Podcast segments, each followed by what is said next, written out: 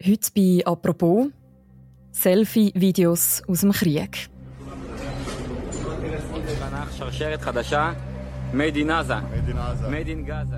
Seit den Terroranschlägen vom 7. Oktober führt Israel im Gazastreifen einen Krieg gegen Hamas. Um die 28.000 Palästinenserinnen und Palästinenser sind laut der Gesundheitsbehörden im Gazastreifen in dem Krieg ums Leben gekommen, darunter viele Zivilistinnen und Zivilisten.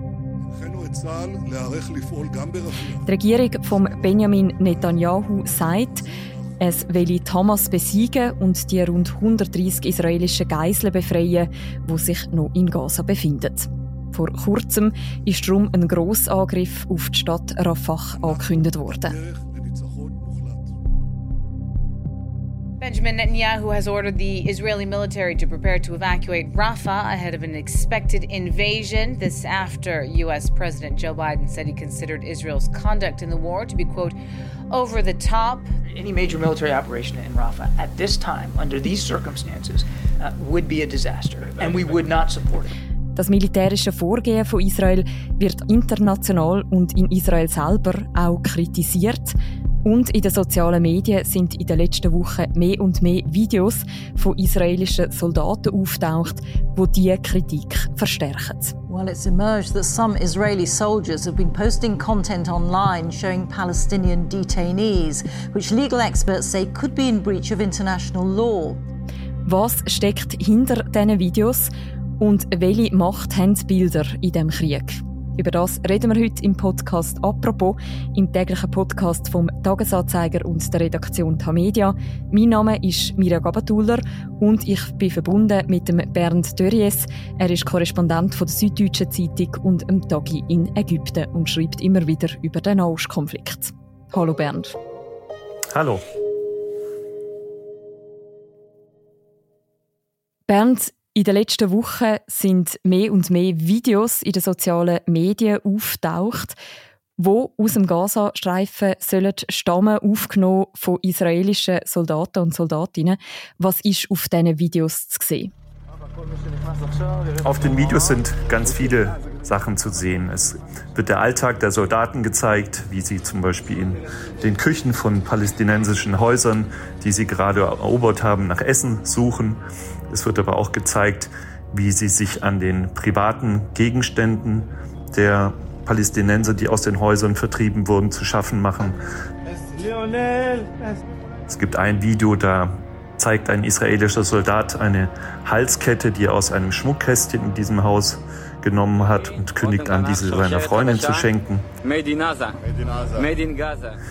Dann gibt es Videos, in denen Geschäfte zerstört werden, in denen Hilfslieferungen angehalten werden und teilweise auch zerstört werden. Und dann gibt es Videos, wo Sprengungen von Häusern, von Universitäten gezeigt werden mit dem Jubel der Soldaten. Es gibt ein Video, auf dem ein israelischer Offizier die Sprengung eines Wohnhauses seiner, seinem vierjährigen Sohn widmet. Mhm. Wann bist du das erste Mal mit diesen Videos in Kontakt gekommen?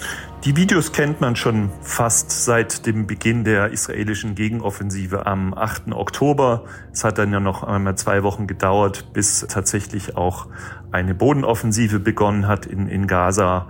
Und seitdem nehmen sich israelische Soldaten immer wieder selber auf, veröffentlicht das auf ihren eigenen Social-Media-Accounts. Es gibt auch teilweise Bataillone, die einen eigenen Facebook-Auftritt haben. Und das, was man dort sieht, finde ich schon sehr verstörend, mit wie viel Freude und Schadenfreude sich da über Palästinenser lustig gemacht wird. Das hat einen oft dehumanisierenden Effekt. Und es werden auch mögliche Kriegsverbrechen gezeigt. Südafrika hat ja Israel vor dem Internationalen Gerichtshof verklagt. Und in einer ersten Anhörung hat Südafrika da auch einige Videos gezeigt, die man in den sozialen Medien sieht. Und darauf war auch zu sehen, wie große Gebäude vernichtet werden, wie Teile einer Universität explodieren, in denen, so wie man auf diesen Videos sieht, keine Kampfhandlungen stattfinden. Und die Richter in Den Haag haben das sehr ernst genommen.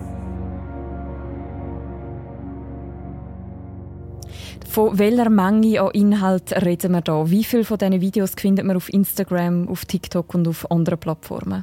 Das ist ganz schwer zu sagen. Ich würde jetzt mal schätzen, es sind Hunderte. Es gibt auch Videos, die immer wieder auftauchen. Es gibt mittlerweile auch Zusammenschnitte von ganzen Videos, aber es gibt sehr, sehr viele. Und was weiß man darüber, wer hinter diesen Videos steckt, wer also die Leute sind, wo das filmen? Das sind zum Teil ganz einfache Soldaten, die sich dann Spaß damit machen. Teilweise sind es aber auch Offiziere und in ein oder zwei Fällen haben ganze Brigaden, also so etwas wie einen halboffiziellen Facebook-Account aufgemacht. Wir haben in einem Fall haben wir die Telefonnummer eines Soldaten herausbekommen, der sich auch über eine Sprengung von einem Gebäude lustig macht. Und wir haben den auch ans Telefon bekommen und der war ganz erstaunt erstmal natürlich, dass wir seine Nummer hatten, wollte sich dann aber nicht mehr dazu äußern und hat aufgelegt. Man weiß nicht immer genau, wer die Urheberin oder der Urheber ist. Man weiß ja in diesen Kriegen, dass immer auch sehr viele Fake-Videos kursieren, die auch zu Propagandazwecken genutzt werden. Wie geht man mit so Inhalt um? Da muss man natürlich äh, sehr, sehr vorsichtig sein. Also die Zahl der Videos, die, die kursiert auf Twitter, auf TikTok, auf Facebook, ist so enorm groß, dass man da natürlich mit einer großen Portion Skepsis erstmal herangehen muss. Dann versuchen wir mit vielen technischen Mitteln herauszufinden, wann dieses Video aufgenommen wurde, wo es aufgenommen wurde, wer es aufgenommen hat. Und erst wenn wir das sicher verifizieren können, publizieren wir auch Videos. Es gibt weit mehr Videos, auf denen teilweise auch recht drastische Dinge gezeigt werden, die wir aber nicht veröffentlicht haben, weil wir nicht zweifelsfrei belegen konnten, woher diese Videos stammen und wann sie aufgenommen wurden. Well, it's emerged that some Israeli soldiers have been posting content online showing Palestinian detainees, which legal experts say could be in breach of international Wie law. ordnest du die Videos ein? Sind das einfach kopflose Posts von jungen Männern oder werden so Botschaften auch kalkuliert ins Internet gestellt?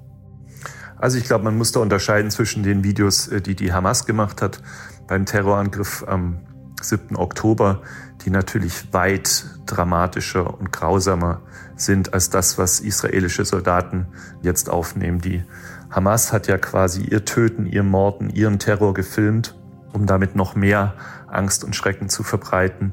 Bei den israelischen Soldaten weiß ich nicht, ob man das so generell sagen kann. Da hat wahrscheinlich jeder seine eigenen Motive. Der eine möchte irgendwie seinem Sohn Hallo sagen und tut das mit der Sprengung eines Gebäudes. Bei anderen geht es schon darum, den Gegner, die Palästinenser, lächerlich zu machen.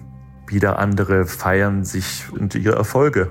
Man muss natürlich bedenken, dass der Terror der Hamas in Israel ein unglaubliches Trauma ausgelöst hat, ein unglaubliches Gefühl der Verletzlichkeit. Und ich denke, manche dieser Videos sind auch Teil des Versuchs, darzustellen, sich selbst vielleicht auch zu beweisen, dass man wieder Herr der Lage ist. Zeigt sich an diesen Videos auch eine Radikalisierung in Teilen der israelischen Armee?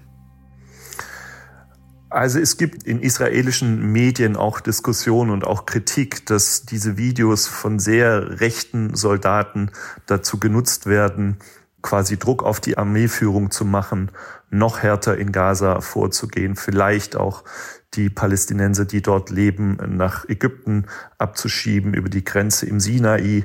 Und die Zeitung Haaretz hat da einen recht langen Kommentar geschrieben, in dem sie davor warnte, dass diese vielen Videos, wo so viele Soldaten ihre eigenen Ansichten zum Krieg und wie er laufen sollte, veröffentlichen, langfristig vielleicht auch die Autorität der Armeeführung gefährden, die ja eigentlich die Befehle ausgibt. Du sagst, die Autorität der Armeeführung. Der Benjamin Netanyahu, der Ministerpräsident von Israel, hat ja am Anfang vom Gazakrieg gesagt, Israel hätte die moralischste oder die zivilisierteste Armee der Welt. Israel Wenn man jetzt die Videos anschaut, welche offiziellen Reaktionen haben die ausgelöst?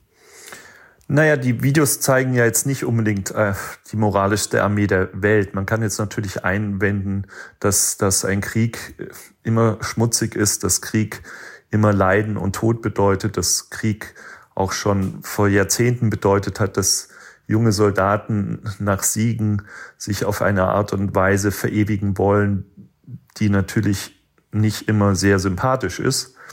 Dennoch finde ich, dass diese Großzahl der Videos, die dort veröffentlicht wird und auch die Untätigkeit der Armee, die zwar immer sagt, man wird das untersuchen, schon ein Bild abgibt von einer Armee, die nicht nur gegen die Terroristen der Hamas kämpft, sondern auch gegen die Palästinenser an sich. Zum Teil sind ja auf diesen Videos Sachen zu sehen, die mutmaßlich gegen das humanitäre Völkerrecht verstoßen, eben zum Beispiel Plünderungen. Wenn ich dir zulasse, dann werden so Fälle jetzt aber nicht weiter untersucht. Äh, bisher werden sie nicht untersucht, offenbar. Also wir haben eine Anfrage gestellt an die israelische Armee und haben da Bezug genommen auf mehrere Videos, von denen die Armee schon mal sagte vor einigen Wochen, dass sie untersucht werden. Es ging da zum Beispiel um die Plünderung und Verwüstung eines Lebensmittelgeschäfts, von dem jetzt nicht auszugehen ist, dass das irgendeine militärische Relevanz hatte. Damals sagte die Armee, wie gesagt, sie werde das untersuchen. Auf Nachfrage, ob das geschehen ist, kam dann keine Antwort. Während du es am Anfang schon angetönt, Propagandavideos die begleiten ja den Krieg, seit er angefangen hat. Also Hamas hat ihren brutalen Angriff auf Zivilistinnen und Zivilisten am 7. Oktober sozusagen ins Netz gestreamt. Israel hat später selber einen Teil von diesen Videos veröffentlicht, um an die internationale Solidarität zu appellieren.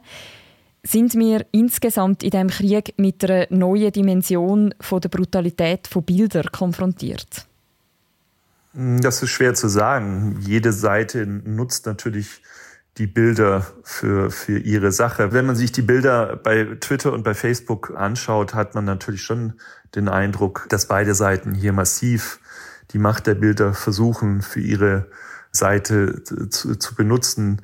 Es sind, glaube ich, ungefähr 15.000 palästinensische Kinder gestorben bisher in diesem Konflikt und sehr, sehr, sehr viele sieht man auch als Leichen oder kann man sehen als Leichen oder kann man sehen, wie sie im Sterben liegen. Und das sind natürlich brutale Bilder, von denen man aber auf der anderen Seite auch sich fragen kann, ob die unbedingt gezeigt werden müssen.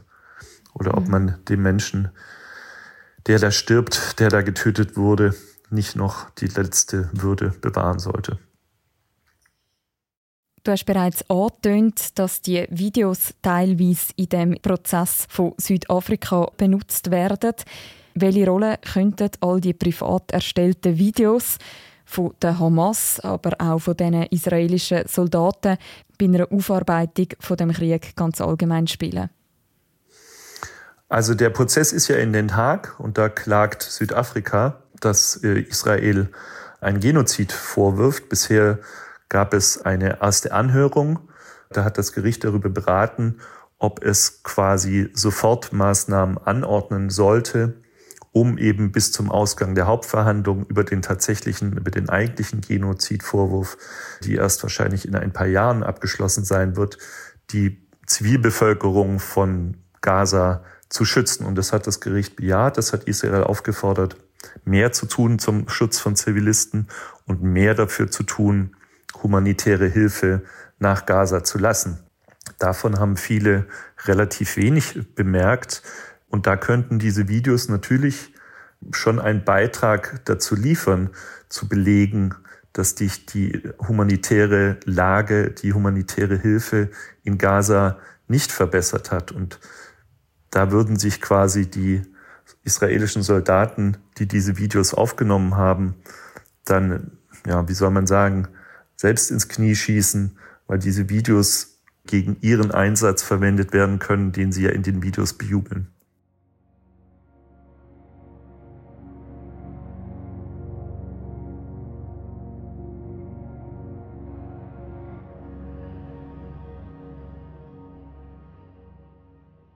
Bernd, ich möchte mit dir gerne noch auf die aktuelle Situation im Nahostkonflikt schauen. Israel hat ja einen Angriff auf die Stadt Rafah in der Nähe der ägyptischen Grenze angekündigt. Warum gerade diese Stadt? Naja, wenn man sich den Kriegsverlauf anschaut, hat Israel die Bevölkerung in Gaza ja immer wieder aufgefordert, bestimmte Gebiete zu verlassen, weil dort Kampfhandlungen erwartet wurden. Das war vor allem am Anfang der Norden des Gazastreifens, dann war es die Mitte. Und so hat man eigentlich einen sehr großen Teil der Bevölkerung des Gazastreifens nach Rafah getrieben, in den Süden, in eine Art Sackgasse, wo es nicht mehr weitergeht, weil der Ort an der Grenze zu Ägypten liegt.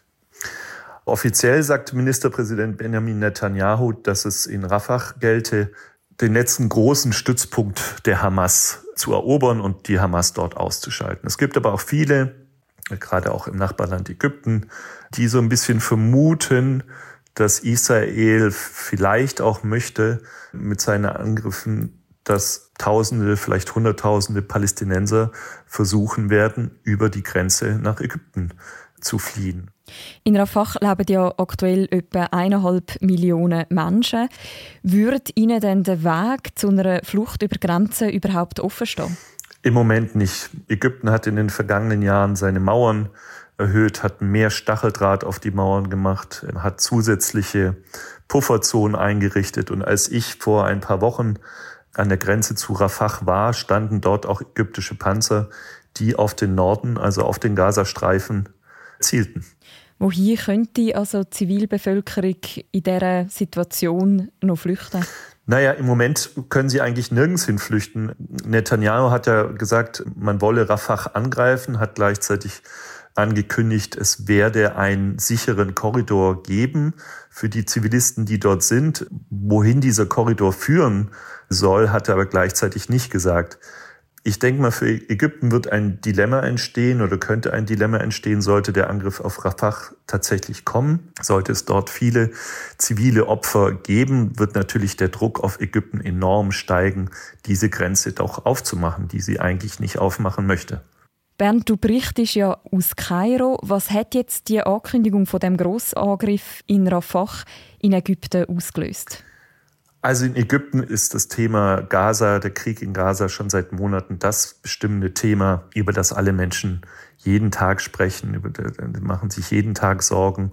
Es gibt ja auch einige Palästinenser, die hier in Kairo leben, die Verwandte haben im Gazastreifen, die sie jetzt nicht rausbekommen da leidet man schon wahnsinnig mit. Und die Ankündigung jetzt womöglich Rafah anzugreifen, ist natürlich auch einfach nochmal eine neue Eskalationsstufe für den Präsidenten. Als Sisi führte, kann das zu einem ziemlichen Dilemma führen, weil auf der einen Seite möchte er keine Palästinenser aufnehmen. Das hat zwei Gründe.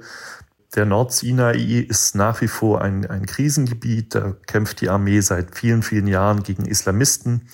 Und es gab immer mal wieder Vermutungen, dass die Hamas diese Islamisten auch unterstützt. Also Sisi möchte nicht, dass unkontrolliert Zehntausende oder womöglich Hunderttausende auf ägyptisches Staatsgebiet äh, kommen, worunter natürlich auch Palästinenser sein könnten, die dann von Ägypten aus Israel eingreifen könnten, in der Theorie.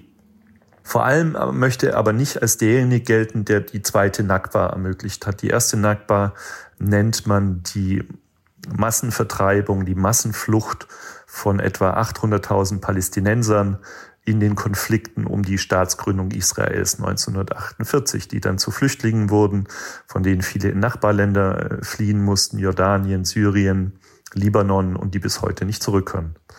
Würde jetzt Sisi die Grenze doch aufmachen, würden dann Hunderttausende Palästinenser nach Ägypten kommen, wäre natürlich die große Angst, dass diese Palästinenser dann auch nicht mehr zurück dürfen. Benjamin Netanyahu haltet daran fest, er möchte in Rafah gegen die Hamas vorgehen. Was würde es für den Nahostkrieg bedeuten, wenn der Grossangriff tatsächlich stattfindet? Also ägyptische Diplomaten haben ihren westlichen Kollegen nach meinen Informationen schon deutlich gemacht, dass das für sie eine rote Linie wäre, die nicht überschritten werden darf und dass, wenn es tatsächlich der Fall sein sollte, dass palästinensische Flüchtlinge über die Grenze nach Ägypten kommen, dass sie dann auch den Friedensvertrag von 1979 als verletzt ansehen, der damals ein Meilenstein war zur Normalisierung des Verhältnisses von Israel und dem größten arabischen Staat. Das heißt, wenn ich dir so zulasse, da drin liegt auch eine gewisse Gefahr von einer Ausweitung von dem Krieg. Das kann man mit Sicherheit so sehen. Und die USA und Deutschland haben ja auch deutlich gemacht, dass sie nicht möchten, dass Rafah angegriffen wird. Und es gibt europäische Länder, die bereits jetzt sagen, sie wollen keine Waffen mehr an Israel liefern. ich könnte mir vorstellen, dass wenn Israel tatsächlich Rafah angreift, dass solche Stimmen dann auch womöglich in anderen Ländern lauter werden.